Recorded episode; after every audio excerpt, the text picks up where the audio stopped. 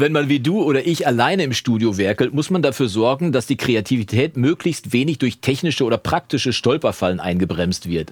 Deswegen habe ich mir für mein Studio auch jede Menge Kleinigkeiten ausgedacht, die immer ein ganz spezielles Problem lösen. Damit kann ich dann meine Kreativität ohne technische Schranken austoben, auch wenn ich nach wie vor alles alleine bedienen muss, wie du wahrscheinlich auch.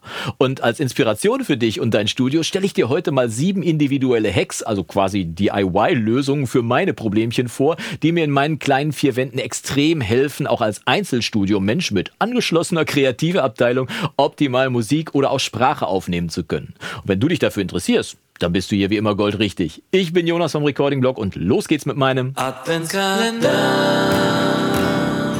Präsentiert von Monkey Banana, Storia Mastering, ghosthack.de Tag und schön, dass du wieder eingeschaltet hast zu einem weiteren Video- und Recording-Blog Adventskalender. Und wenn du, genau wie ich, alleine im Studio unterwegs bist, dann hat man ja nie immer nur einen Hut auf, wenn man gerade mal Musik machen möchte. Nehmen wir mal die Situation, du stehst vor dem Mikrofon und möchtest Musik aufnehmen, dann bist du ja nicht nur der Sänger, du bist ja auch der Toningenieur, du bist derjenige, der kontrolliert, ob die Aufnahmepegel stimmen und ob die Aufnahme läuft, du bist der Produzent, der dem Sänger zuhört, ob er das Richtige singt, ob er wie und was er da singt und so weiter und so fort. Mit anderen Worten, so richtig frei zu arbeiten im Tonstudio ist schon schwierig, wenn man man alleine ist. Da ist es doch wichtig, dass man sich vor allem von irgendwelchen technischen oder praktischen Stolperfallen fernhält, die vielleicht diesen kreativen Fluss noch weiter einschränken können. Und äh, zu dem Zweck habe ich mir natürlich in meinem Studio unzählige Kleinigkeiten einfallen lassen, die mir einfach an der einen oder anderen Stelle das Leben ein bisschen einfacher machen. Und welche sieben ich da für dich rausgesucht habe, das verrate ich dir jetzt gleich mal. Falls dir dieses Video jetzt schon gefallen sollte, würde ich mich freuen, wenn du mir es zeigst über einen Daumen nach oben. Und wenn es dir nicht gefallen sollte, weiß ja schon, ne? Zwischendurch einfach zweimal auf Daumen nach unten drücken und hier schnell auf das nächste Video. Aber wir starten jetzt einfach mal mit meinem DIY-Hack Nummer uno und das ist meine Funktastatur am Schlagzeug. Wenn ich mein Schlagzeug aufnehme, dann möchte ich nicht die ganze Zeit zum Aufnehmen zwischen dem Rechner und dem Schlagzeug hin und her springen, sondern ich möchte dafür sorgen, dass ich von hier aus quasi meinen Rechner bedienen kann. Und das Stichwort für die ganze, für die Lösung des Problems ist Bluetooth. Denn mit Bluetooth kann man auch über vier, fünf Meter funken und kann darüber auch externe Steuerungsgeräte anschließen, wie zum Beispiel ein Touchpad oder auch eine Funktastatur. Und mit den beiden kann ich hier quasi am Schlagzeug sitzen bleiben und kann zum Beispiel steuern, dass ich eine Aufnahme starte, welche Kanäle ich aufnehmen möchte, dass ich eine Aufnahme rückgängig machen möchte. Ich kann sogar die Preamps von meinem äh, Audiointerface darüber steuern, indem ich einfach die Steuerungsoberfläche aufrufe und dann mit dem Touchpad quasi den Rechner so bediene, dass ich damit dann die äh, vernünftigen Einstellungen vornehmen kann, ohne meinen Platz hier zu verlassen und das Ganze von hier aus, natürlich vorausgesetzt, ich habe gute Augen, habe ich, auf die Entfernung kann ich sehr gut sehen und deswegen kann ich von hier aus per Bluetooth meinen Rechner komplett fernsteuern. Bluetooth, super. Hin und wieder muss ich natürlich einen Kopfhörer benutzen, wenn ich zum Beispiel nicht so laut Musik abhören kann, aber trotzdem weitermischen möchte. Und ich habe zwei Modelle von Kopfhörern im Einsatz. Einmal meinen altgedienten HD25, von dem du im aktuellen Gewinnspiel im Adventskalender ja auch eine brandneue Version gewinnen kannst. Und auf der anderen Seite von Bayer Dynamic der DT990 Pro. Einziges Problem, der HD25 hat das Kabel auf der rechten Seite und den benutze ich seit über 25 Jahren. Ich bin es also gewohnt, dass das Kabel auf der rechten Seite ist. Der DT990 Pro hingegen hat das Kabel auf der linken Seite und dementsprechend verwirrt er mich jedes Mal, wenn ich das Kabel auf der linken Seite runterhängen habe und äh, sorgt dafür, dass ich irgendwie mich nicht so richtig wohlfühle, weil das Kabel nun mal für mich gefühlt auf die rechte Seite gehört. Vielleicht kennst du das ja. Also war eine Problemlösung gefordert und die habe ich mir selber gebaut, indem ich mir bei Amazon, bei dem großen Versandhandel im Internet, einfach zwei verschiedene Adapter gekauft habe. Und zwar einmal einen, wo man ein Mini-Klinken-Adapter, äh, wo man ein Mini-Klinkenkabel von einem äh, Kopfhörer reinstecken kann, dreieinhalb Millimeter, und dann auf Cinch. Und dann das Gegenstück, hier in Rot zu sehen, ist dann das Gegenstück in Cinch, was dann hier genau drauf gepasst hat, also männlich und weiblich dann entsprechend, was dann auf der anderen Seite einen, ähm, einen richtigen Klinkenstecker hat, also einen Mini-Klinkenstecker oder dann eben einen großen, um ihn dann in den Kopfhörerausgang von meinem Audiointerface reinzustecken.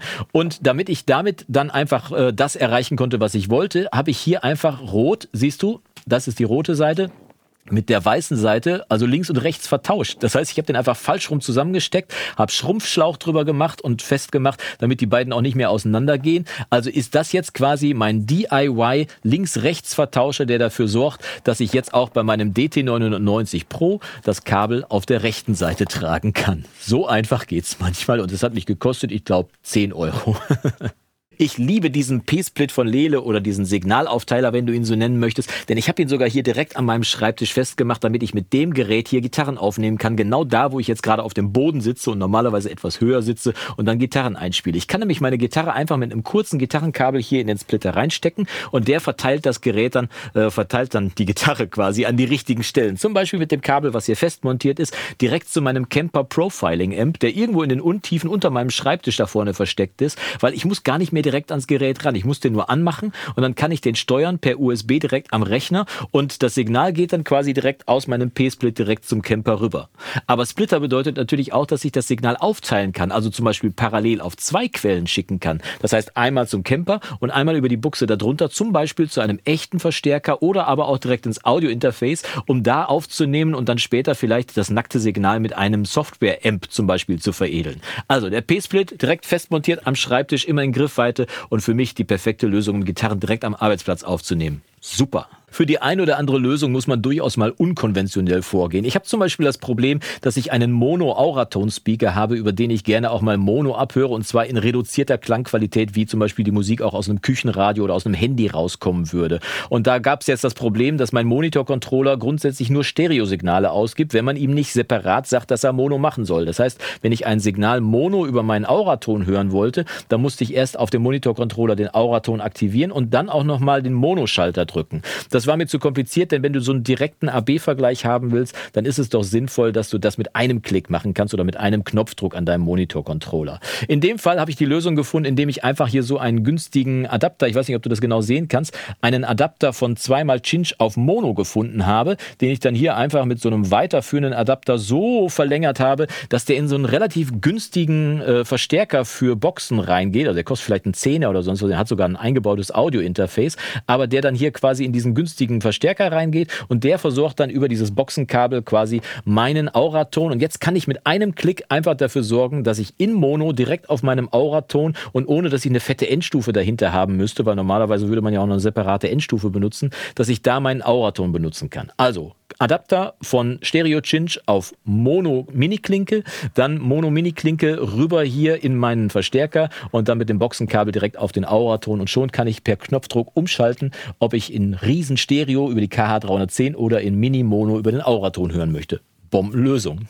Was machst du, wenn du ein Overhead-Mikrofon über dem Schlagzeug platzieren möchtest, aber einfach keine Stellfläche hast, um ein schweres Mikrofonstativ zu platzieren? Ganz einfach. Du nimmst das Mikrofon und hängst es mit einem Stativ einfach hier oben an die Wand. Siehst du das? Großartig. Und damit kann man auf jeden Fall dafür sorgen, dass das Mikrofon keinem den Platz wegnimmt, dass man kein schweres Stativ stellen muss und trotzdem das Mikrofon oben über dem Schlagzeug hängt, genau da, wo es hingehört. Einzige Voraussetzung, das Schlagzeug sollte an der Position fest sein. Aber in meinem Studio ist das gegeben, deswegen Deckenstativ super.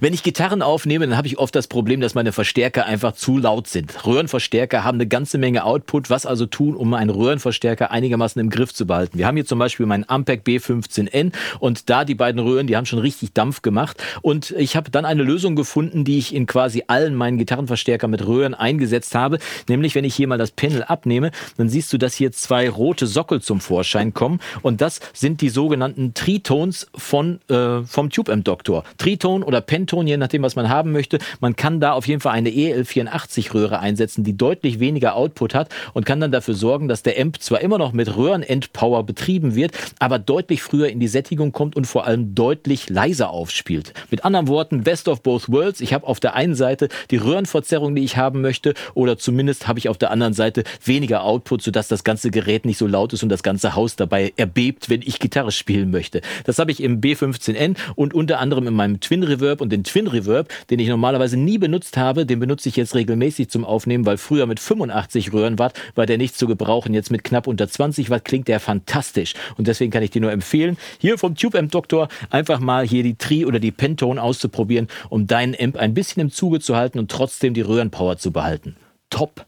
Wie du ja schon gesehen hast, nehme ich gerne Gitarren auf, aber hin und wieder ist es einfach mal an der Zeit, wo man es so richtig fliegen lassen muss. Das heißt aber, wenn ich hier einen Verstärker in diesem Raum hier volle Pulle aufdrehe, dann kann ich absolut nichts mehr hören und vor allem kann ich den Sound auch nicht so richtig einschätzen, selbst wenn ich mir einen Kopfhörer aufsetze und versuche, das Monitorsignal, also das Mikrofonsignal über Kopfhörer abzuhören. Da wäre es doch besser, wenn man die Verstärker nicht im selben Raum stehen hat. Und ich habe das große Glück, dass ich in meinem Studio einen Keller habe. Und in diesen Keller habe ich mir ein Netzwerkkabel gelegt. Jetzt wirst du dich fragen, warum denn ein Netzwerkkabel in den Keller gelegt? Ganz einfach. Es gibt unter anderem von Radial diese Boxen und die teilen das Signal auf, was man äh, über ein Netzwerkkabel schicken kann. Das heißt, du steckst das Netzwerkkabel, steckst du hier vorne rein und das geht dann quasi unten, gibt es das Gegenstück dazu. Unten stehen vier Mikrofone, die ich hier angeschlossen habe.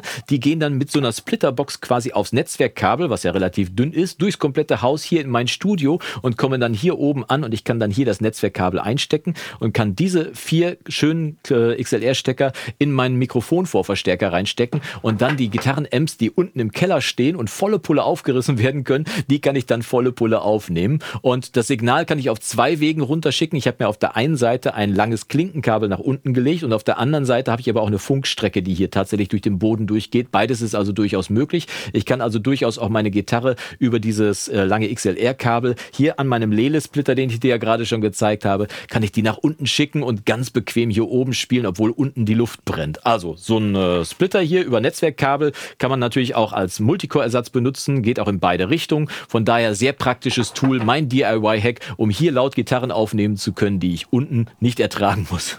Das waren meine sieben DIY-Hacks im Studio für dich, aber ich bin sicher, ich hätte noch weitere 70 aufzählen können. Aber welche Lösungen hast du denn für deine Probleme eigentlich gefunden in deinem Tonstudio? Schreib sie mir und uns doch mal unten in die Kommentare und ich freue mich dann darauf, dort von dir auch die ein oder andere Lösung zu lesen, die mir vielleicht noch nicht eingefallen ist und in Zukunft weiterhelfen kann.